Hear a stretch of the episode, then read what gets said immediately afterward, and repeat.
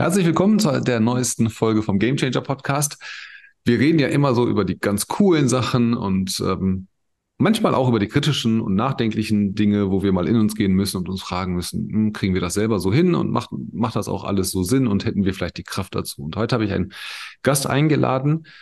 Sie kommt aus dem medizinischen Bereich, war ganz normal Angestellte und erkrankte selber an einer sehr, sehr seltenen Krankheit und hat daraus dann wiederum ihre unternehmerische Chance gesehen und auch die Mission erweckt, dass sie gesagt hat, ich kümmere mich jetzt selber als Unternehmerin um diese Menschen, weil es einfach eine Krankheit ist, die nicht weit verbreitet ist und betreibe Aufklärung und versuche Hilfe und Prophylaxe zu bieten. Ich finde die Geschichte sehr interessant, weil ich kann mir vorstellen, viele Leute sind angestellt, aber träumen trotzdem insgeheim von der Selbstständigkeit, egal in welcher Form. Das kann groß sein, das kann klein sein, aber irgendwann fehlt der Mut. Und deshalb brauchen wir Geschichten. Und heute ist die liebe Melanie Hills bei mir zu Gast und sie erzählt mir gleich ihre Geschichte und dann schauen wir mal, ob wir so ein bisschen inspirieren können. Herzlich willkommen, Melanie.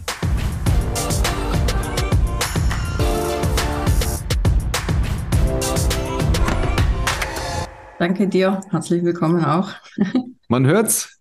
Mädel aus dem Schwarmländle. Ja, ich versuche wirklich ähm, mein Bestes in Hochdeutsch, aber ähm, wir können alles, aber Hochdeutsch eben nicht. Ja, macht ja nichts. Und einiges ist ja tatsächlich liebenswert. Also das, das ST als äh, SCH auszusprechen, ist unheimlich sympathisch. Aber ich habe es ja gerade schon gesagt, ähm, warst in der Zahnmedizin, zahnmedizinische äh, Angestellte. Das ist die Dame, die dem Arzt dann halt, glaube ich, assistiert. Genau. Wenn ich es richtig ähm, ähm, noch in Erinnerung habe. Und du bist heute Multi-Unternehmerin. Du hast mehr als ein Unternehmen, aber die Geschichte dahinter ist ja jetzt nicht so, dass du gesagt hast, ich will das große Geld machen. Die Geschichte dahinter ist, du warst selber krank. Stell dich mal kurz vor und dann gucken wir mal, wie dieser Weg verlaufen ist. Ja, genau. Also äh, mein Name ist Melanie Hilz, 42 Jahre jung, ähm, verheiratet, zwei Kinder und ähm, wie du schon gesagt hast, komme ich aus der Zahnmedizin. Ich habe äh, mit 15 meine Ausbildung begonnen in der Zahnmedizin als zahnmedizinische Fachangestellte.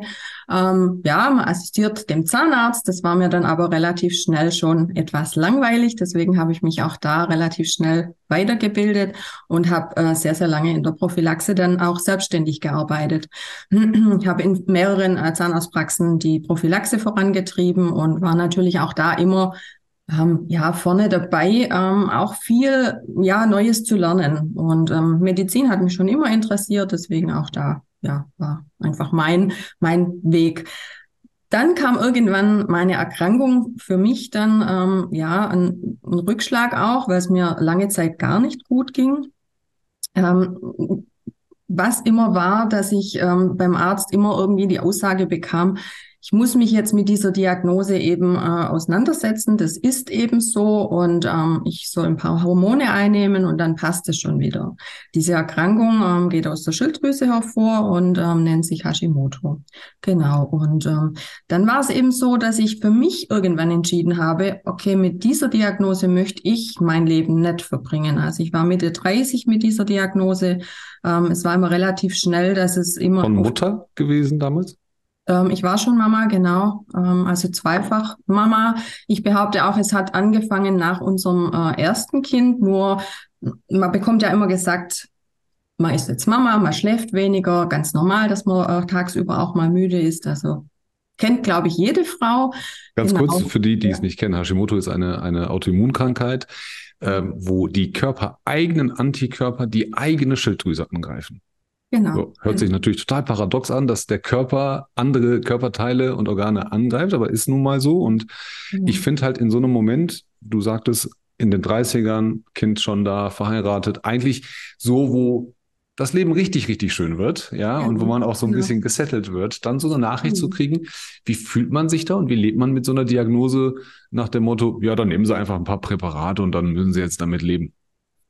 Wie fühlt man sich da? Ja, ich habe mich schlecht gefühlt, weil es auch lang gedauert hat, bis diese Diagnose endlich mal im Raum stand. Also es war lange Zeit ähm, anhand der Blutwerte oder auch egal an was ich äh, Untersuchungen äh, machen ließ, war immer es ist alles in Ordnung, Frau Hilz. Und ähm, ich soll quasi jetzt einfach vielleicht mal an meine Psyche denken. Ähm, also ich wurde immer relativ schnell in diese Schiene gedrückt, dass ich Depressionen, Burnout, was auch immer habe. Und ich habe aber relativ schnell gemerkt, dass das nicht ähm, in, ja, psychisch bei mir veranlagt ist. Ähm, klar, wir haben äh, in dieser Phase, wo es auch ausgebrochen ist, war relativ viel. Wir haben ein Haus gebaut, wir haben währenddessen unser zweites Kind verloren. Es war schon psychisch ähm, nicht gerade ohne, aber ich habe gemerkt, dass das körperlich ähm, einfach passiert. Und die Diagnose kam dann erst, nachdem ich beim Arzt wirklich gesagt habe, ich möchte jetzt gewisse Werte haben, dass ich einfach mal für mich eine Klarheit bekomme. Und dann kam eben diese Diagnose, ich bekam dieses Wort Hashimoto und dachte mir, okay, kenne ich nicht, was ist das überhaupt? Und der Arzt hat dann nur gemeint, alles gut, ähm, ist gar nicht schlimm, haben ganz, ganz viele Frauen und man nimmt jetzt ein paar Hormone und dann wird das alles wieder gut. Nur habe ich gemerkt relativ schnell, dass diese Hormoneinnahme äh, mich eigentlich immer wieder an verschiedene andere Grenzen gebracht hat. Das heißt, im, entweder war ich gut drauf oder war ich schlecht drauf. Es gab kein Zwischendurch. Ähm, also es war auch für meinen Partner, für mein Kind ähm, ja auch nicht gerade so schön, wenn die Mama nicht funktioniert, wie man es eigentlich kennt. Genau. Und ähm, ich war froh, eine Diagnose zu haben, ganz klar. Ich war auch froh, keine allzu schlimme Diagnose zu haben. Ja, Aber, hätte, hätte ja ähm, ganz anders enden können. Genau, also ich sage immer, es gibt weitaus wirklich schlimmere Erkrankungen und von dem war ich am Anfang wirklich sehr froh. Aber es hat sich halt relativ schnell rauskristallisiert, dass diese Hormoneinnahme eben nicht das Wahre ist. Und ähm, ich habe dann selber versucht, weil immer wieder ähm, mir an den Kopf geworfen wurde, ich muss mich mit dieser Diagnose auseinandersetzen und es ist eben so und ich muss Hormone einnehmen mein ganzes Leben. Und ich habe dann nach Alternativen gesucht und habe die dann auch gefunden. Ich habe Ernährung umgestellt, ich habe Vitamin- und Nährstofftherapie für mich gemacht. Ähm, ich habe eine Entgiftung durchgeführt, ähm, den Darm saniert, also wirklich so ein komplettes Programm. Und ich habe dann gemerkt, relativ schnell, dass es mir viel, viel besser geht. Ähm, immer wieder habe ich noch, also man nennt es immer Schübe, ähm, und ich wurde getriggert durch negative ähm, Menschen. Sei es im familiären, sei es ja, im beruflichen. Ist, ist, ja, ist, ja, nicht schlecht. Wenn du ja. schlecht fühlst, kannst du sagen, äh, gehst du bitte aus meinem Leben, du tust wirklich ja. gut. Und ich habe relativ schnell gemerkt, was tut mir gut und was tut mir nicht gut. Ich habe es ähm, auch wirklich rigoros aus dem Freundeskreis, mich von vielen, vielen Freundinnen, Freunden, Bekannten getrennt. Familiär etwas schwierig. Ich habe mich aber sehr zurückgenommen. Also Körperreinigung ein, und auch genau, Seelenreinigung. Ja, genau. Und ich sage auch heute immer noch, das gehört in der also in der, in der Heilung dürfen wir ja auch immer nicht sagen. Also in, im Fortschritt dessen, was man mit sich und seinem Körper macht, gehört das schon auch wirklich dazu, dass man ja. nicht nur Ernährung umstellt und, und äh, schaut, dass man gut aufgestellt ist, sondern wirklich auch im, im äh, ja, positiven äh, Umfeld da wirklich, äh, ja. Ich finde ich finde Seelenfrieden total wichtig für die Gesundheit. Also Ernährung ist einfach, ne? Ernährung, gesunder Lebensstil, äh, frischer Luftsport, das kriegen wir alle hin. Und das, das hilft uns ja auch. Und leider ist das ja immer nach, mit einer Diagnose verbunden. Es muss ja etwas passieren, damit wir das machen. Also gesundes Körperbewusstsein ist da immer wichtig. Aber der Seelenfrieden ist mindestens genauso wichtig. Äh, negative Gedanken, negative Menschen. Ähm, das geht manchmal nicht so gut. Also ja, du hast gerade gesagt, Familie. Ähm, natürlich, jeder hat mindestens einen Idioten in der Familie, wahrscheinlich sogar mehr. Äh, Im Freundeskreis ist es einfacher, den Menschen zu sagen, ich glaube, unser Weg endet jetzt hier. Äh, bei Kolleginnen und Kollegen, je nachdem, ähm, ja, ist es auch manchmal ein bisschen schwierig, aber finde ich unheimlich wichtig, weil ich auch daran glaube, dass es Menschen gibt, die einem gut tun und nicht gut tun. Aber wenn du Mitte 30 bist, diese Diagnose gekriegt hast, dann hast du ganz vieles umgestellt, dann ging es ja besser ja. und, und ja. ähm, die Krankheit ist, soweit ich weiß, klär mich auf, ist, glaube ich, nicht heilbar, richtig? Man sagt immer, sie ist nicht heilbar, ja. Okay, lass, ähm, lass mal, lassen wir uns mal einmal da stehen, aber man, man, du kannst es managen, du kannst es genau, ähm, ich kann, mal reduzieren. Ja. Ähm, also man kann gut damit äh, umgehen, man kann wirklich durch viele verschiedene äußere Einflüsse das sehr gut äh, managen, dass es einem wirklich in dieser Phase wieder sehr, sehr gut geht. Das Nur mal so für den Kontext, weil wir das ja immer vergessen. Ähm, Bluthochdruck und Diabetes sind tödliche Krankheiten. Ist so. Und teilweise sogar äh, die mit den höchsten Sterbequoten oder Sterberaten. Ja. Aber wir haben auch gelernt, im Gegensatz zu vielen anderen Krankheiten, dass wir das managen können. Und deshalb ist diese Angst weg vor dem Tod. Ja. Aber theoretisch kannst du beim nächsten Schokoriegel unter der Erde liegen. Aber wir wissen, ne, ich kenne meinen Körper, ich Insulin ja. und so, wenn ich darauf aufpasse und so weiter und so weiter. Und für dich, wir hatten das ja im Vorgespräch, ähm, du hast es gerade selber angesprochen, Kind ist da, Haus ist da, der Mann ist selber Unternehmer, ganz viel passiert im Leben, dann verliert man ein Kind, dann passiert ganz viel in der Psyche. Wie kriegt man die Kraft und die Energie dahin, in Anführungsstrichen weiterhin zu funktionieren und gleichzeitig noch zu sagen, so, ich kümmere mich jetzt damit anderen Leuten geholfen wird, damit die das nicht durchmachen. Ist das so eine, so eine Ad-Hoc-Aktion geworden, wo du gesagt hast, ich fühle mich verpflichtet? Oder ist das eine Sache, die dich geärgert hat, wo du gesagt hast, ich will dieses Ungewisse nicht mehr und ich möchte andere Leute davor beschützen, mhm. ähm, dass, dass, dass sie nicht so lange im Ungewissen bleiben? Ja, also es war sowohl als auch. Also klar, in meiner akuten Phase war für mich klar, jetzt muss ich erstmal gesund werden. Und ähm, da hat sich aber relativ schnell für mich gezeigt, indem sich ja gebessert hat, ich möchte irgendwann, wenn ich wieder so weit bin, derjenige sein, der äh, Patienten, Kunden an die Hand nimmt und den Weg zeigt. Was muss ich tun, dass es mir schnell besser geht? Ähm, also ganz klar, deswegen sage ich sowohl als auch. Also es, ja, ähm, jetzt habe ich einen kleinen Hänger, Entschuldigung. ähm, ja, also ähm, wie gesagt, äh, in der Phase war dann für mich klar, dass ich den Weg weitergehen möchte. Und ich hatte ja zu dem Zeitpunkt auch meine Firma schon für mich gegründet, äh, Focus Yourself, und habe dann auch schon mit Coachings begonnen, weil in der Zahnmedizin haben wir ja auch mit äh, Patienten zu tun und ich sehe ja relativ schnell anhand des Anamnesebogens, dass die Patientinnen in der gleichen Phase sind wie ich. Wir sind dann relativ schnell ins Gespräch gekommen. Ich habe da dann schon angefangen, auch in der Ernährungslenkung, ähm, was auch in der Prophylaxe immer ganz, ganz wichtig ist. Und ähm, so hat sich das aufgebaut, dass ich diesen Patientenstamm, den ich in der Zahnmedizin hatte, relativ schnell bei mir dann auch in der Firma hatte und die Patientinnen, hauptsächlich Patientinnen gecoacht habe. Was müssen sie tun und welche Schritte sind notwendig, um dahin zu kommen, dass es einem gut geht? Also Cross-Sale, ja, dass man bestehenden. Patienten die ja wahrscheinlich eh schon mal sich mitgeteilt haben, genau. äh, dann genau. nochmal eine Lösung anbietet. Ist das eine Krankheit, die vermehrt Frauen betrifft?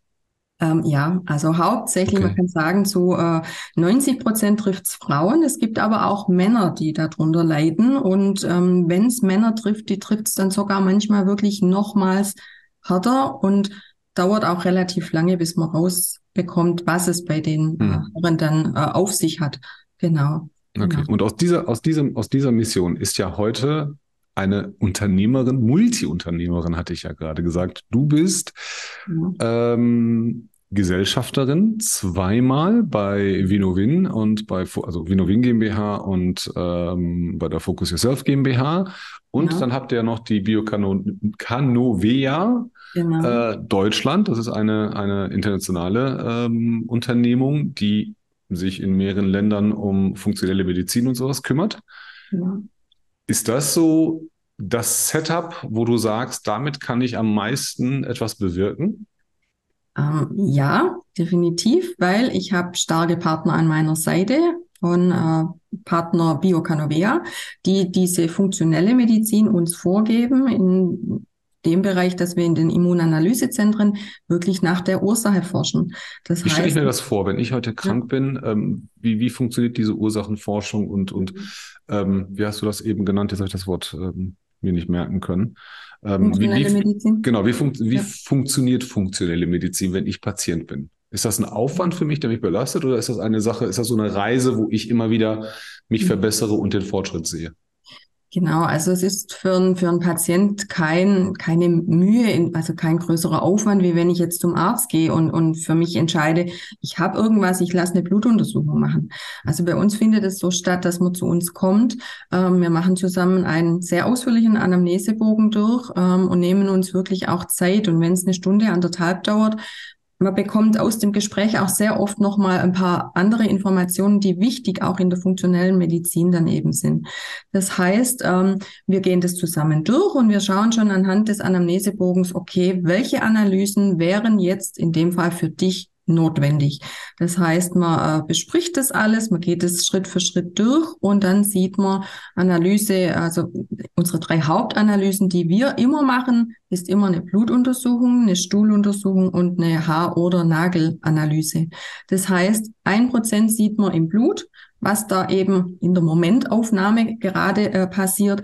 Und 99 Prozent sieht man eben in der Zelle und deswegen auch diese Haar- und Stuhlanalyse. Und da sieht man dann, ist ähm, der Körper im, im ja, Ungleichgewicht, stimmt da irgendwas nicht oder ist eventuell wirklich eine schlimmere Erkrankung auch äh, ja in dem Fall ähm, diagnostiziert oder auch so Metallvergiftungen, also Schwer- und Leichtmetallvergiftungen. Mhm. Ähm, die triggern unseren Körper ähm, immer wieder in unserem Unterbewusstsein. Das heißt, ähm, ganz, ganz viele ähm, haben Amalgamfüllungen oder metallhaltige äh, Kronenfüllungen, äh, was auch immer.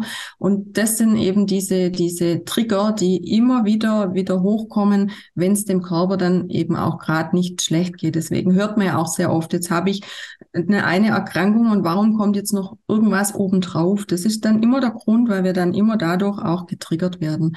Und da suchen wir, wo liegt es? Wo, wo, welches Organ ist auch betroffen? Wo müssen wir da angehen? Was muss man im Körper wiederherstellen, dass das Gleichgewicht wieder funktioniert? Und ähm, wenn man dem Körper in der funktionellen Medizin ist es so, dass man wirklich schaut, wo ist die Dysbalance? Die wird behoben und dann kann der Körper auch wieder selber in eine Heilung eingehen. Das heißt, er kann selber schauen, wo stimmt was nicht und wenn ich gut aufgestellt bin, auch in, mit Vitaminen und Nährstoffen, dann kann der sich selber wieder dahin bringen, wo er eigentlich hingehört. Heißt, der Körper kriegt nur das, was, was ihm wirklich fehlt. Ich genau. habe ein ganz großes Problem von, mit mir und Medikamenten ist ja. Ne, diese, diese, dieses Vorurteil, du nimmst ein Präparat, dann ist der Kopfschmerz zum Beispiel weg, aber dir ist ja. übel. Dann nimmst du das nächste, dann gegen mhm. die Übelkeit und dann hast du was anderes. Genau. Also deshalb bin ich ja immer, also ich gehe halt auch, weiß nicht, die letzten vier Jahre, glaube ich, nicht beim Arzt gewesen, außer zur Vorsorge oder sowas. Ähm, aber ich finde das halt ganz gut, dieses Customized, ähm, dass man wirklich dem Körper nur das gibt, was ihm fehlt, damit er wieder ähm, genau. wieder, wieder selber alles machen kann oder so viel wie möglich alleine macht. Ähm, ja. Weil ich auch, weiß ich nicht, vielleicht sogar naiv bin, aber auch daran glaube, gibst du dem Körper zu viel, dann sagt er, ja gut, ich habe ja zu viel von draußen, also mache ich selber nicht mehr. Genau. Und ähm, das, das finde ich halt gefährlich. Und ähm, ich glaube, so ab, ab 30, Mitte 30 sollte man da eh ganz vorsichtig sein ähm, und den Körper so lange wie möglich selber Dinge machen lassen, genau. so, solange er kann. Genau. Ähm, wenn man so eine Krankheit hat und ich versuche mal so ein bisschen die Emotion daraus zu nehmen. Ähm, natürlich ist das eine, eine, eine, eine Geschichte, die du, die du machst, um Menschen zu helfen, aber am Ende des Tages verdient man ja auch Geld damit. Ähm, und man ist halt Unternehmerin, man hat Verantwortung und man kann dann vielleicht, man muss halt auf die Zahlen aufpassen. Dann gibt's Mitarbeiter und dann gibt's halt andere Verpflichtungen und die Steuer und dieses und jenes. Ist so ein Geschäftsmodell auch jetzt mit Hinblick, was wir alle gemeinsam in den letzten paar Jahren äh, hier erlebt hatten, was, was Gesundheitswesen angeht. Ist das ein Geschäftsmodell, was man wirklich als Geschäftsmodell betrachten kann? Oder vergisst man auch manchmal, dass es eigentlich ein Business ist? Also bei mir, ja, ich direkt vergesse eigentlich immer wieder, ähm, dass es wirklich Business ist, weil ich, glaube ich, meine Leidenschaft einfach dahinter steht, zu helfen, zu sagen, ähm, wir machen jetzt verschiedene Analysen und dann wird's dir auch relativ schnell einfach wieder besser gehen. Und ähm, das, das lässt mich vor allem das, das drumherum vergessen. Also klar haben wir Steuer und wir müssen unsere, unsere Mitarbeiter beschäftigen und klar muss Geld reinkommen, ganz klar. Ich habe ja auch jetzt sehr, sehr viel finanziert um dieses äh, Unternehmen auch äh, größer zu machen und auch deutschlandweit dann wirklich ähm, aufzubauen. Ganz klar. Ähm, aber das steht für mich nicht im Fokus. Und es war für mich auch von vornherein klar, dass es nicht in erster Linie ums Geld geht. Und das ist immer sehr, sehr untypisch, weil man ja eigentlich immer in erster Linie ans Geld denkt.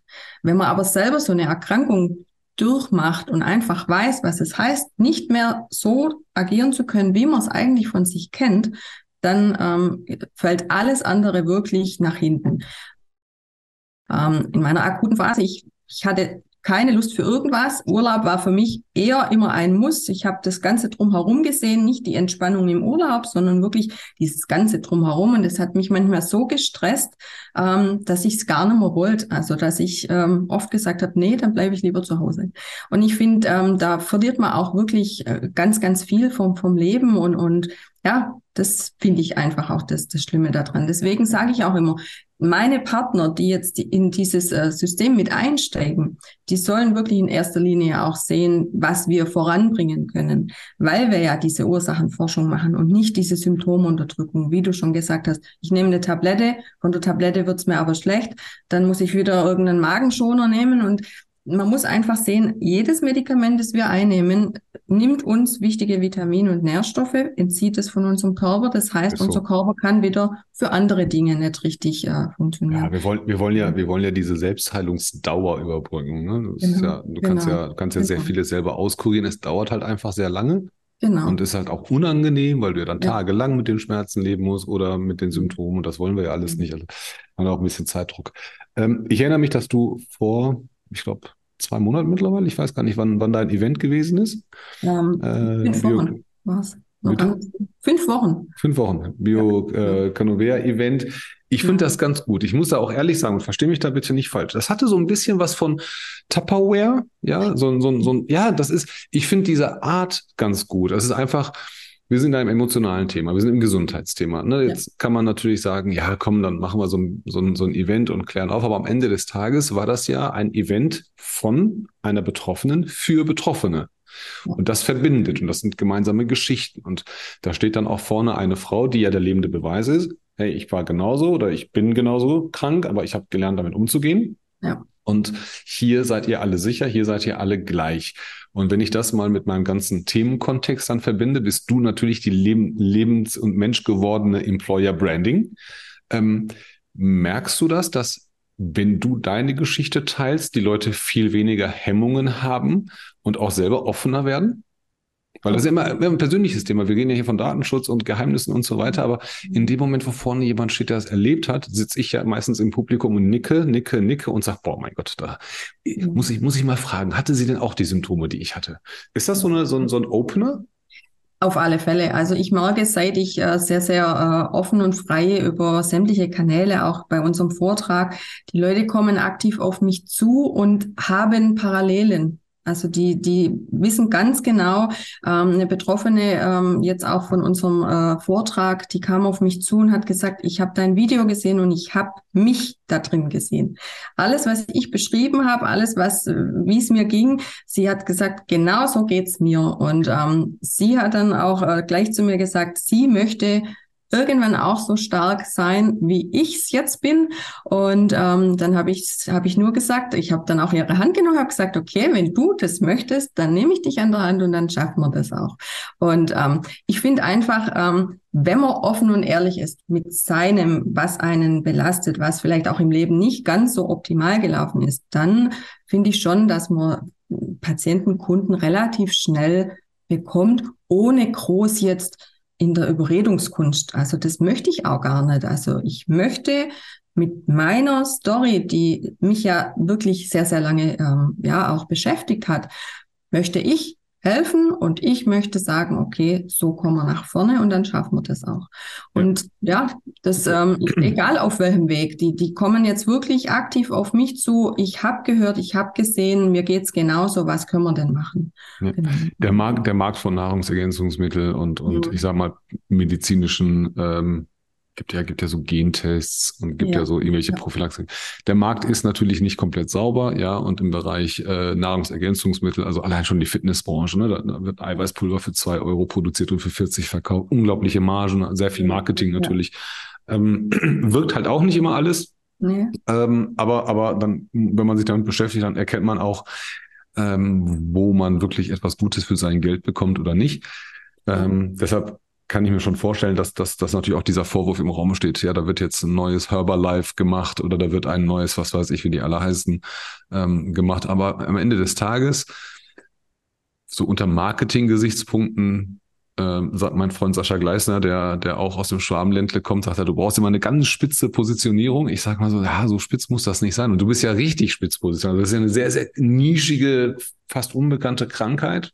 Mhm. Ähm, wahrscheinlich der Kundenkreis und der Markt auch, ich weiß es nicht, kann es nicht abschätzen, aber wahrscheinlich nicht so hoch, wenn es wenn es Diabetes wäre, ja. Ähm, und, und da entsteht, glaube ich, was ich so mitkriege, äh, tatsächlich so eine, so eine treue Community. Mhm. Und das Gute ist ja, wenn ich zum Businessmodell zurückkomme, es ist ja keine Sache, kaufe und werde gesund oder trink diesen Shake und es ist ja eine gemeinsame Reise und jeden Tag kommt ja jemand noch dazu, der auf diesen Zug aufspringt, also bei euch. Und, und ihr reist dann alle gemeinsam und dann sind es irgendwann mal hunderte, tausende, zehntausende Menschen. Mhm. Ähm, ist das, ist das auch, wie, wie, wie, wie, wie schafft man so eine Community zu managen? Ne, so bei, bei LinkedIn glaube ich ja daran, dass Community Management das A und O ist, aber live ist es ja nochmal was anderes. Ähm, wie, wie kriegt ihr das hin, dass ihr, dass ihr wirklich an alle denkt und jeden, der äh, sich bei euch meldet und, und auch mal da gewesen ist, äh, auch tatsächlich mitnimmt? Ähm, ja, das ist ein Management, das muss man natürlich äh, täglich äh, überprüfen und ähm, ganz klar ist es ähnlich in der Praxis. Man führt ja seine Kunden Patienten und man hat die Akte dazu und dann äh, nimmt man diese ganzen Patienten, Kunden mit auf diese Reise. Aber ich muss immer dazu sagen, es ist ja individuell für jeden Einzelnen, auch wenn diese Diagnose Hashimoto oder Immunerkrankung von der Schilddrüse, wobei die gar nicht so selten ist. Also es ist ähm, mittlerweile kann man es sehen auch in Richtung Diabetes. Nur haben ganz, ganz viele noch nicht davon gehört. Aber ähm, mittlerweile steigt es wirklich um 600-fache seit 2019 diese Hashimoto-Erkrankten. Ähm, genau. Wie viele haben wir in Deutschland, von denen wir es wissen? Da kann ich dir jetzt gar keine Zahl nennen, aber es ist, also man kann eigentlich ähm, alle Frauen in Richtung Schilddrüsenunterfunktion oder Überfunktion sehen, weil sie ja immer auch so diese Hormonsache äh, im, im Körper steuert. Aber wie viele äh, Zahlen könnte ich dir jetzt gar nicht nennen. Genau. Wie, wie, Aber, wie, ähm, wie, ist, wie ist das mit, mit medizinischem, medizinischen ähm, Grundlagen? Ich meine, die Schilddrüse ist ein wichtiges Organ. Ja, also ich ja. in der Vorbereitung habe ich mal gelesen, also die Schilddrüse kann schrumpfen. Sie kann meistens Unterfunktion ähm, bis hin zu, dass die total inaktiv wird und so weiter und so weiter. Mhm. Ähm, ich unterstelle dir jetzt mal, dass ihr mit Ärzten zusammenarbeitet, äh, damit ihr euch vor Scharlatanerei und so äh, schützt, ja. ähm, aber wie ist dieser Wissensstand? Weil bei dir hat es ja auch ein studierter Arzt ähm, versucht mit Präparaten, ja, und nach dem Motto, ja, das ist jetzt einfach mal so. Ähm, seid ihr, würdest du heute sagen, seid ihr besser vorbereitet und könnt ihr den Menschen besser helfen als der Durchschnittsmediziner, den du zum Beispiel vielleicht hattest äh, zu deiner Zeit? Besser möchte ich gar nicht sagen. Ich möchte auch Ärzte gar nicht angreifen in der Richtung, weil sie machen ihren Job das heißt. Ja, mir geht es ja nur darum, zu, zu, auch zu zeigen, es gibt ja halt auch den anderen Weg. Genau. Ja, es muss es ja nicht gibt, immer zum Hausarzt sein. Genau. Es gibt mittlerweile ja wirklich auch ganzheitlich eingestellte Ärzte, ähm, ganz klar, die wirklich auch dahingehend ähm, viel, viel mehr machen. Das, das kommt auch immer mehr, nur ist auch diese Zeit eben für Ärzte manchmal nicht gegeben, um da wirklich richtig ähm, ja, zu handeln. Ich möchte auch gar nicht meinen Ärzten da irgendwie ja, unterstellen, dass sie da nicht genug gemacht haben. Ähm, ich weiß, ich komme ja aus der Medizin, ich weiß, wie man manchmal einfach auch zeittechnisch da gar nicht hinterherkommt. Ähm, wichtig ist schon mal, dass diese Diagnose gestellt wird. Ähm, und dann kann man richtig reagieren. Das heißt, eigentlich ist man dann beim Hausarzt falsch. Man muss dann eigentlich so, wenn man in der, in der Alternative sucht, wirklich da alternative Wege ja, von den Ärzten quasi, dass sie auch empfehlen. Das heißt, ich oder wir in unserem Unternehmen sehen uns ja so, wir arbeiten mit Ärzten zusammen. Also das ist nicht, dass wir ähm, jetzt äh, einfach machen und, und die Ärzte außen vor lassen, weil es werden ja Analysen wirklich gefahren. Wir haben ja den Eingriff in den Körper. Das heißt, der Arzt ist immer mit dabei. Ein Heilpraktiker oder Heilpraktikerin ähm, kann genauso, wenn sie ähm, ihre Kurse da dahingehend eben hat, das äh, machen. Aber der Arzt ist immer notwendig, um auch A, diese Analysen zu fahren, ähm, den Patient auch richtig aufzuklären und dann auch in die dementsprechende Behandlung zu gehen. Also es wird nicht einfach irgendwas gemacht, so, okay, jetzt probieren wir es mal und dann schauen wir mal, wo der Weg hingeht, sondern es ist schon wirklich, es sind definierte Pläne in der Behandlung und der Arzt muss das unterstützen. Anders geht es auch nicht. Deswegen brauchen wir Ärzte. Ähm, ich möchte nicht unbedingt sagen, dass wir dahingehend besser sind. Nein, wir sind dahingehend, wir haben ähm, anders Zeit auch da dafür. Wir nehmen uns auch anders Zeit, weil es ja bei uns auch so im privaten äh, Rahmen auch äh, hauptsächlich abläuft. Das heißt, wir haben nicht die Vorgaben wie, wie viele, viele Ärzte, die einfach sich da auch dementsprechend bewegen. Patient kommt äh, einmal im äh, Quartal, da hat er viel von dem Patienten. Und es gibt halt Patienten, die ja. kommen, keine Ahnung, 10, 15 und auch öfters mal. Zahle ich das selber bei euch oder zahlt das, die, zahlt das die Krankenkasse oder zahle ich das selber? Ähm, also in, im Bereich äh, Krebstherapie äh, bekommt man es bezahlt von der Krankenkasse. Die unterstützen da im, im Bereich Immunaufbau. Ähm, ansonsten ist es eine private Leistung. Okay.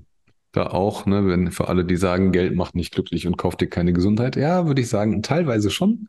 Ja. Zumindest, äh, zumindest eröffnet es den Zugang zu alternativen ähm, Behandlungsmöglichkeiten. Auf alle Fälle.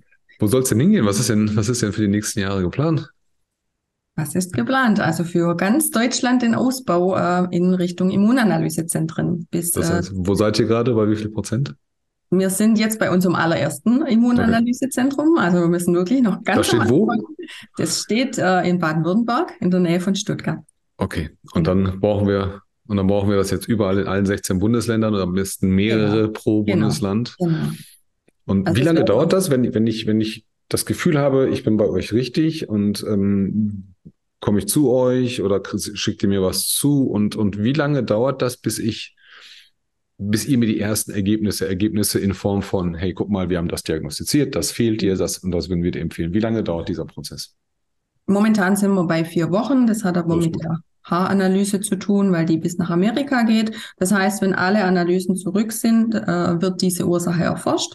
Das heißt, der Patient äh, bekommt einen äh, Substitutionsplan von uns an die Hand, der über zwölf Wochen geht. Da weiß er ganz genau, wann muss ich welches äh, Supplement einnehmen und äh, bekommt dann auch seinen Behandlungsplan mit an die Hand. Ernährungsplan, wenn notwendig, je nachdem, was eben auch diagnostiziert wird.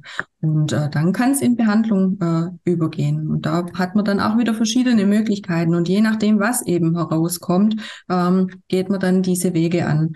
Das kann von ähm, wirklich sehr einfach sein, ähm, wirklich nur in Richtung Supplements, den Körper wieder richtig aufbauen, den Darm äh, regenerieren. Also das sind wirklich so, so diese einfacheren Geschichten. Und dann dahingehend, wenn es wirklich äh, im Bereich Metall, also Schwer- und Leichtmetallvergiftungen ist, da kommen dann halt schon eben diese größeren Behandlungen im Bereich Fieberbett, ähm, also auch unsere Hämoperfusion. Das ist ähnlich einer äh, Blutwäsche, wie man kennt es bei der Dialyse. Genau, also in der Behandlung, ähm, wenn man dann mit dem Fieberbett arbeitet, da werden diese Zellen geöffnet und dann geht diese, diese Hämoperfusion, diese Blutwäsche dann los. Das heißt, es wird nicht nur aus dem Blut ähm, eben diese Schadstoffe entnommen, sondern wirklich auch aus der Zelle und aus dem Organ. Also wirklich etwas, das ist eigentlich unser größtes äh, Behandlungsspektrum bei uns im, im äh, Immunanalysezentrum. Das heißt, ähm, gerade bei Patienten im Bereich Autoimmunerkrankungen stehen immer, und da kann man mittlerweile wirklich auch schon die ersten Studien äh, sehen, dass immer eine äh, Schadstoffbelastung äh, eben da ist. Hauptsächlich. Das, das glaube ich auch. Genau, und ähm, also einfach auch, man muss immer auch so diese einzelnen Berufszweige sehen, wo habe ich ja, gearbeitet. Ja. Ich aus der Zahnmedizin, ich war natürlich sehr stark belastet, ähm, das hat man auch gesehen.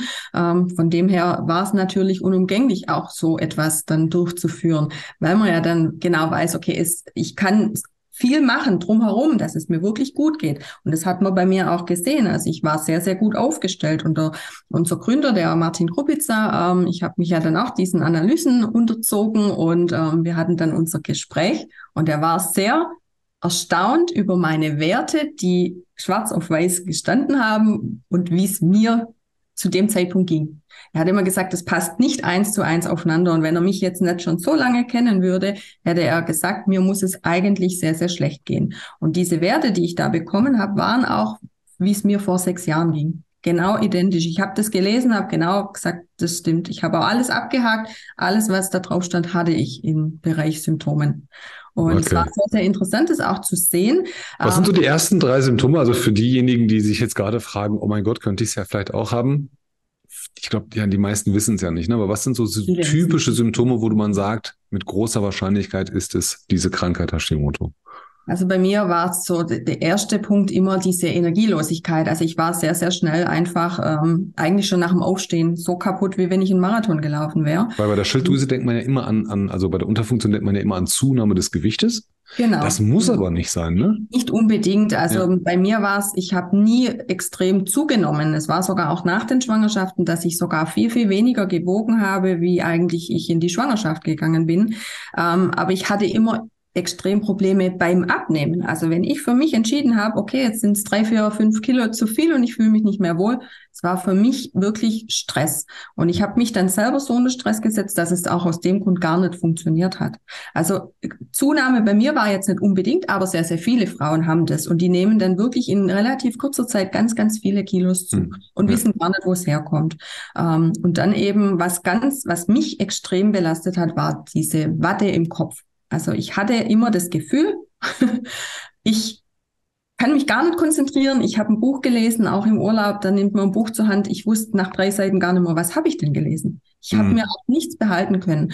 Und es war für mich Einkaufszettel. Drei Dinge auf dem Zettel und ich gehe in den Laden und habe den Zettel nicht dabei und ich wusste nicht mal, was ich brauche. Also man kann sich nicht konzentrieren. Wahnsinn. Das, das ist, ist ähm, ein, ja ein Punkt, wo ich sage, haben ganz, ganz viele. Und auch im Gespräch kriegt man es bei ganz, ganz vielen. Ja, das, das, würde ich, würde ich jetzt auch sagen. Also das, was du da gerade beschreibst, also Antriebslosigkeit, Kraftverlust, Energieverlust, ähm, Konzentrationsschwäche, würde, haben, glaube ich, gefühlt, kenne ich bestimmt 10, 20 Leute ja. in meinem Umfeld. Also erlebe ich bei mir selber auch. Mhm. Ähm, der Rest passt aber. Ja, da würde ich jetzt nicht ja. sagen, ich habe diese Krankheit, aber das sind auch so Sachen, ähm, da sagt der Volksmund ja, ja, du bist überarbeitet, du bist unausgeschlafen, geh mal früher ins Bett, geh mal in die frische Luft, das wird schon wieder. Also mhm. ich kann mir vorstellen, dass alles ganz tückisch ist, ne? dass man, dass man da gar nicht so dahinter kommt, weil die Anfangssymptome halt nicht dramatisch und, Typisch, und, ja. und gleichzeitig auch weit bekannt sind, weit verbreitet, ja. dass man das Ganze vielleicht relativiert. Ja. Ähm, aber man kann ja, man kann ja diesen Test bei dir einfach machen oder bei euch, ja, dass man sagt, Genau, wir schauen einfach mal. Schauen wir mal, ne? Und dann gucken wir mal, was, was rauskommt. Genau. Und genau. lieber prophylaktisch an die ganze Sache äh, rangehen als, als zu genau, spät. Genau. Ähm, Gibt es verschiedene Stadien? Gibt es verschiedene Stadien, wo man Bei dann sagt? Hashimoto? Ja. Um, ähm, man sagt immer, das ist eine Erkrankung der tausend Gesichter, also ja, verschiedene Stadien ähm, dahingehend. Also bei mir war es sehr akut alles. Mir ging es in dieser Phase sehr, sehr schlecht. Bei mir kam dann dafür keine zweite Autoimmunerkrankung dazu, weil ganz, ganz viele Frauen haben eine zweite Autoimmunerkrankung und meistens Diabetes. Deswegen sage ich auch bei allen Patientinnen oder Patienten, die Diabetes diagnostiziert bekommen haben, lasst mal auch noch checken, wie sieht die äh, Schilddrüse aus. Und meistens kommt dann sogar raus, ah, da stimmt auch was nicht aber man hat es nie irgendwie wirklich im Fokus gehabt.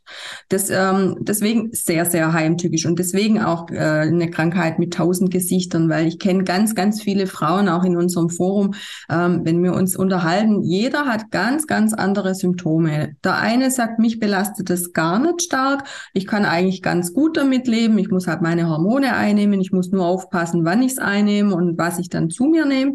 Ähm, bei mir war es, mich hat es ständig getriggert. Mich hat alles getriggert irgendwie, hatte ich das Gefühl. Also mich, ähm, ich bin schon morgens aufgestanden und hat mich schon die Welt getriggert, sage ich immer. ähm, und dann habe ich eine Bekannte, die hat Diabetes dazu bekommen. Und äh, sie sagt, okay, das Hashimoto an sich belastet mich gar nicht so, so stark. Ich stelle mir das, ich stell, Diabetes dann, eben. Ich stelle mir das problematisch vor, weil du ja sagst, auch die Hormonbehandlung. Ähm, für Frauen im etwas höheren Alter, nach der Menopause oder so, ne? Dass, dass ich, weiß nicht, bin ich, bin ich zu wenig medizinisch äh, bewandert, aber ich stelle mir dann wirklich sehr, sehr anstrengend vor, wenn der Körper sowieso schon einen sehr niedrigen Hormonhaushalt hat, dann auch noch drauf aufzupassen, dass man genug davon kriegt, ja, und dann irgendwann auch ähm, sehr, sehr viel äh, von außen zuführen muss ähm, damit, damit der, der Haushalt wieder im Körper ordentlich ist. Wobei die Natur es ja dann entschieden hat, ab einem gewissen Alter, dass die Produktion dann runtergeht. Ja, ähm, ja. Kann ich mir, kann ich mir tatsächlich als, als problematisch vorstellen. Was ist denn der größte Struggle, den ihr gerade habt? Was ist das? Ist, ist es die Bürokratie? Ist es Genehmigungsverfahren oder ähm, ist es Aufklärung? Was ist so das, was euch gerade am meisten beschäftigt? Am meisten beschäftigt uns, ähm, dass es ja hier ähm, in Deutschland eben noch nicht so bekannt ist. Wir, wir sehr, sehr schnell auch belächelt werden, so ähm, ob das was wird. Und ähm, klar, Charlatane. ja, genau. Also man wird ja schon immer so in eine Schiene äh, gedrückt. Ich denke aber durch das, weil es bei uns auch mit Ärzten wirklich ähm, in Zusammenarbeit, in Kooperation verläuft, ähm, können wir das relativ schnell wirklich wieder wieder äh, beheben. Ähm, ja, klar, diese Bürokratie, ähm, diese ganzen, ähm, egal was man macht, man muss ja alles erstmal beantragen und das dauert halt manchmal. Also das ähm, kostet sehr, sehr viel Zeit, sehr, sehr viel Kraft und ähm, jetzt auch mit Krankenkassen, wer, wer bekommt es wirklich bezahlt? Also da muss man dann auch wieder, wieder drauf achten. Ähm, man kann nicht äh, ja eine Aussage tätigen und ähm, die Krankenkasse geht dann wieder dazwischen und sagt, nee, aber jetzt in dem Fall geht's nicht. Also es wird auch alles wieder individuell betrachtet. Aber das kennst du ja, ne, von der, von der Zahnmedizin, ja. Genau, mich, mich hat's jetzt auch nicht irgendwie verwundert, ich kenne das, aber es hat mich damals schon geärgert, weil einfach, und das finde ich auch für unsere Ärzte, und ich hatte jetzt auch ganz, ganz tolle Gespräche mit verschiedenen Ärzten, die äh, auch mitwirken wollen, genau aus dem Grund, sagen ganz, ganz viele Ärzte, okay, ich möchte mich gar nicht selbstständig machen. Ich bin vielleicht nur angestellter Zahn, äh, äh, angestellter Arzt in einer äh, ja, Krankenhaus oder in solchen ja. MVZs, also wirklich angestellt und ich habe mit diesem ganzen drumherum nichts zu tun. Ja. Und da sehe ich auch uns, also wir ähm, nehmen den Ärzten quasi alles ab. Das heißt, der Arzt kommt zu uns er macht das, was er eigentlich ja möchte. Er möchte ja helfen. Er möchte ja wirklich äh, schauen, dass es dem Patienten relativ schnell. Und ihr habt vorher schon geht. sehr viel Analysen genau. gemacht, um genau. ihm dann zu sagen, guck mal, du musst genau. gar nicht auf Ursachenforschung gehen. Genau. Und ja. ähm, wir nehmen alles ab. Das heißt, er hat damit nichts zu tun. Und das finde ich eben auch das Schöne daran, dass er sich dann auf das äh, konzentrieren kann, was ihm auch Spaß macht. Und ähm, somit nehmen wir ja auch wiederum äh, viele Patienten von Ärzten raus, gerade in diesen Autoimmungeschichten, wo Ärzte eben ja an ihre Grenzen kommen. Das heißt, auch da bekommen die Entlastung, weil wir genau diese, diese Patienten abnehmen. Mhm. Und ähm, so diese, diese. wirklich ähm, ähm, extreme Erkrankungen, weil das muss man einfach sehen, das hat man. Und ähm, ja, da ist einfach auch wichtig. Ich sage immer, ich sterbe nicht an Hashimoto. Klar, ich kann warten. Ähm, aber jemand, der wirklich in der akuten Phase ist, der hat manchmal das Gefühl, ich sterbe jetzt. Hatte ich auch. Ich hatte sehr, sehr oft Panikattacken, ähm, Herzrasen. Ich dachte, jetzt ist es vorbei. Also man, man bekommt Angst und ich finde, Angst ist immer ein, ein extremer Gegner. Ähm, und wenn wir das zulassen, dass wir zu viel Angst vor egal was haben, dann scheitern wir eben. Also ist einfach auch so mein, ja, mein Mindset dahingehend mittlerweile, dass ich einfach mich gewissen Dingen stelle. Und wenn man mich auch oft jetzt fragt, ob ich keine Angst habe vor dem, was jetzt alles kommt und diese Aufgabe, die ich ja jetzt auch mache, sage ich immer, nee, Angst habe ich nicht. Ich habe extrem großen Respekt vor allem. Ja, das habe ich schon. Ich finde ja, ich weiß nicht, wie oft ich das schon gesagt habe, Angst ist kein guter Ratgeber. Mhm. Ne? Also ähm, ignorieren geht nicht, das wäre leichtsinnig, aber, aber man sollte sich davon auch nicht paralysieren lassen und lähmen lassen. Ähm, aber ja, also was du gerade gesagt hast zum deutschen oder zum allgemeinen Gesundheitswesen mit Bürokratie, mit Abrechnungsmodalitäten, ähm, da gibt es ja ganz, ganz viele Dokumentationen und, ja. und, Sendungen, die dann mal das Ganze durchleuchten. Hat mir auch noch nie einer erklären können, warum bestimmte Ärzte einen x-fachen Satz abrechnen. Das verstehe ich nicht. Also wir zahlen ja auch im Supermarkt nicht den x-fachen Satz. Wir zahlen einen Preis fertig. Mhm. Ja, aber, aber Ärzte dürfen das und dann kriegen sie noch hier Support und da gibt's noch einen Werbekostenzuschuss und da gibt's noch was. Also ähm, will ich gar nicht wissen. Ähm, und ich kann das verstehen, dass das Ärzte, das erlebe ich tatsächlich auch. Wir machen das ja nicht so bei uns. Ne? Wir kümmern uns relativ sehr, sehr, sehr, sehr, sehr wenig um um Ärzte und Medizin, weil es auch einfach wenig Spaß macht.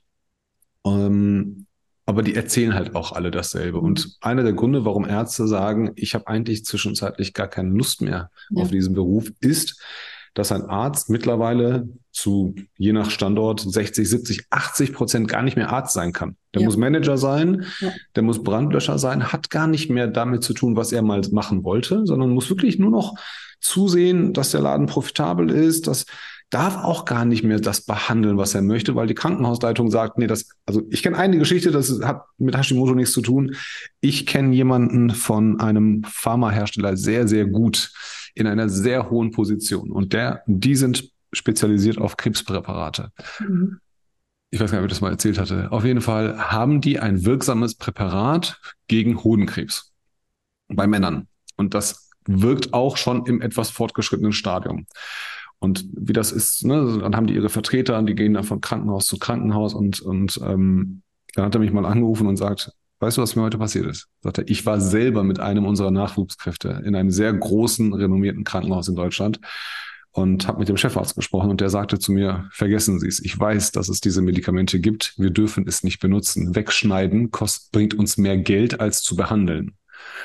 Und ich will das also nicht nur bei dieser Krankheit, ich will gar nicht wissen, wie viele Krankheiten einfach nicht vernünftig behandelt werden dürfen, können, sollen, weil einfach irgendeiner, der kein Mediziner ist, entschieden hat, wir brauchen Kohle. Und da ist, haben wir ja auch in den letzten Jahren gesehen, ähm, welche Lücken wir in Deutschland haben, glaube ich, sehr, sehr großer Nachholbedarf. Das nur so, so ja, weit dazu. Ähm, wir kommen langsam zum Ende. Ähm, normalerweise frage ich immer die Gäste, was ihr Gamechanger-Moment gewesen ist. Wenn du Geburt der Kinder, wenn du ganz ehrlich Verlust der Kinder und Ehe und deine Krankheit zur Seite nimmst, dann wird wahrscheinlich nicht so ein Riesenmoment da bleiben. Aber hast du einen Gamechanger-Moment, wo du sagst, trotz allem meiner Erlebnisse und meiner Erfahrungen im Leben, wenn es das nicht gegeben hätte, würde ich heute nicht das machen, was ich tue? Hm, sehr schwer, wenn ich das jetzt alles so wegnehme. Ich meine, du, du hast ein sehr bewegtes Leben bis jetzt gehabt. so äh, meine, meine Momente waren, warum ich ja jetzt hier bin, wo ich jetzt bin. Ähm, ich würde aber schon sagen, dass es einfach schon relativ früh bei mir auch begonnen hat, dass ich gemerkt habe, ich möchte im Bereich Medizin was machen. Ich war schon immer sehr gern für ältere Menschen da. Ähm, ja, das war einfach, denke ich, immer schon. Ich glaube, im Kindergarten habe ich auch immer Ärztin gespielt. Also von dem her, ähm, ja, Game Changer in der Hinsicht würde ich jetzt sagen, hm, was nehme ich denn? Ist echt schwer, das ist echt nicht schwere Frage, wenn ich das nicht beantworten das, das, das, Ding, das Ding bei dir ist, ich mag, ich mag solche Gäste einfach, wenn ich mal die, die Geschichten ausblende. Ähm, ja. Es gibt in der, in der IT denkt man ja immer, alle müssen Nerds sein, alle müssen programmieren. Ja, ja. Ne, das, das stimmt ja nicht. Und auch in der Medizin. Du bist jetzt der lebende Beweis. Man kann in die Medizinbranche, man kann auch helfen, ohne selber schnibbeln zu können, ohne Medizinstudium, ohne ähm, den ganzen Kladderadatsch, den man dafür braucht, kann man trotzdem den Fuß in die Branche kriegen. Man kann Geld verdienen, man kann mehrere Unternehmen gründen. Ja. Ist einfach. Ist das auch gleichzeitig dein Power-Skill, wo du sagst, ähm, ich, ich, ich, ich mache aus, ich will gar nicht dramatisieren, aber ich mache aus Schmerz eine Tugend oder ich mache aus schlechten Erfahrungen, habe ich eine sehr hohe Resilienz, dass ich zurückkomme und noch viel stärker? Ja, auf alle Fälle. Also ähm, ich habe ja auch daraus gelernt und ich habe meinen Körper auch relativ schnell und ähm, gut kennengelernt und ich kenne meine Grenzen. Ich kann sie aber auch mittlerweile wirklich gut überschreiten. Ähm, jetzt vor kurzem, ich habe es auch gepostet, ähm, war für mich, äh, ich bin in eine Challenge gegangen mit meinem Mann. Ich weiß nicht warum, aber ich habe irgendwie ähm, zugesagt und habe gesagt, okay, ich schaffe das. Und wir haben uns das als Ziel gesetzt und beziehungsweise ich und ähm, ich bin wirklich über meine Grenzen gegangen. Und ich habe gedacht, also es ging darum, dass wir einen äh, relativ steilen Berg äh, in ja gewisser Zeit äh, erklimmen mussten. Ähm, jetzt bin ich ähm, nicht unbedingt so fit, ähm, dass ich sage, ja, das schaffe ich. Aber ich habe es angenommen und ich habe mich jetzt drei Wochen auf den Weg gemacht und ich habe es am Samstag beendet. Ich habe den Berg geschafft. Ich war noch die Woche drauf bei 60 Prozent und ich dachte immer, ich schaff's nicht. Ich schaff das einfach nicht. Und ähm, ich habe mich dann dahingehend aber wirklich auch mit meinem Mindset so auseinandergesetzt und ich habe mir gesagt, wenn ich den Berg nicht schaffe, dann schaffe ich es auch nicht, Deutschland äh, zu erobern. Und ähm, das war dann mein, irgendwo auch mein ja, Begleiter während des äh, letzten äh, ja, Bergerklimmens äh, war dann wirklich immer in meinem Kopf. Ich habe immer gedacht, wenn ich das nicht schaffe, dann schaffe ich auch den Rest nicht. Deswegen, ich habe es geschafft. Ich wusste nicht, wie ich es gemacht habe. Mein Mann hat, er hat an mich geglaubt, ganz klar. Er hat aber insgeheim gedacht, ich schaffe es nicht. Ähm, und er war selber erstaunt, dass ich es wirklich gemacht habe und ich habe mich auch nicht beirren lassen. Ähm, es kam noch ein Auto entgegen und wirklich es kam alles, was ähm, eigentlich nicht so äh, vorgesehen war, aber ich habe es geschafft und dann war ich natürlich auch selber auf mich stolz, weil ich gewusst habe, ich konnte das. Und wenn ich überlege, vor sechs Jahren hätte ich niemals, wäre ich da auf ein Fahrrad gestiegen, niemals. Ja, schön, schönes Beispiel. Den, den Berg als größte Herausforderung mit allen einem entgegenkommenden ja. Hindernissen trotzdem zu erklimmen und sich zu beweisen, was in einem steckt. Besser kann man es ja nicht, äh, nicht abschließen. Melanie, ich danke dir und ich danke jedem, der zuhört und zugehört hat. Ähm, freue mich natürlich über äh, positives Feedback, aber auch über negatives und die ganze Kritik. Für alle, die Melanie nicht kennen, geht mal bei LinkedIn und tippt mal ein. Melanie mit IE am Ende, Hills, H-I-L-S. Wird auch später in der Shownotes natürlich stehen, äh, beziehungsweise steht da schon. Und ähm, vernetzt euch mit ihr ganz sympathisch, ganz nett, ganz offen, ganz ehrlich und ähm, wer weiß, ne? Wenn ihr euch ähm, irgendwo angesprochen oder ertappt fühlt und sagt, hey, das, was die, was sie da beschrieben hat, das trifft auf mich zu, dann habt ihr in Melanie definitiv jemanden, dem ihr euch anvertrauen könnt.